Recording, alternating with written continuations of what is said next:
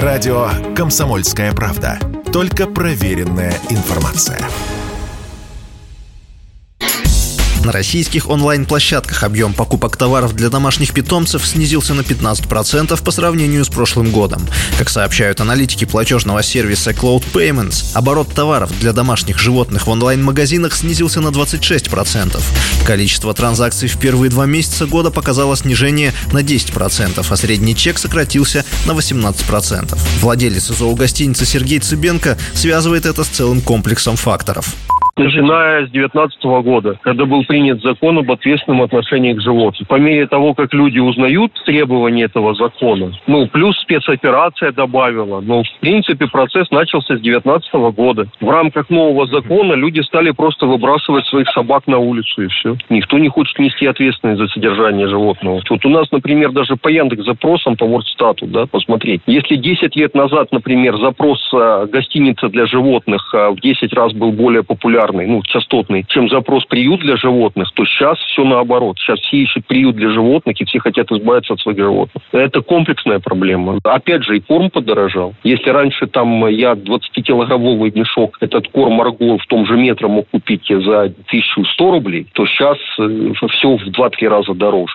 Аналитики также отмечают, что продажи кормов для собак в натуральном выражении в розничных сетях сократились на 7,9%, а объем продаж кормов для кошек хоть и незначительно, но вырос на 1,3%. Как отмечает Сергей Цыбенко, хоть кошки едят меньше собак, но они более привередливы к корму собака ест, конечно, больше. В зависимости от размера собаки она будет и есть больше. И кошки есть большие. Если кто-то себе там мини-рысь завел, то она ест, дай бог. Все зависит от размера животного. Но в целом, да, в среднем домашняя кошка ест меньше, чем домашняя собака. Но кошка гораздо более требовательна к корму. Тоже надо не забывать, что по килограммам может это меньше, но кошки очень бывают привередливыми.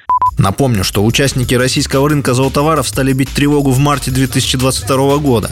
Тогда за первые недели месяца спрос на доставку товаров для домашних животных взлетел в пять раз, а заказы кормов в первые два месяца весны выросли более чем в два раза в годовом выражении. Все боялись прекращения поставок из-за санкций. Однако, однако корм хоть и подорожал, но с прилавков магазинов не исчез. Несмотря на снижение, которое эксперты наблюдают сейчас, участники рынка все же рассчитывают на рост оборотов по итогам года, в том числе числе за счет увеличения импорта из Китая, Индии и Турции. Василий Воронин, Радио «Комсомольская правда».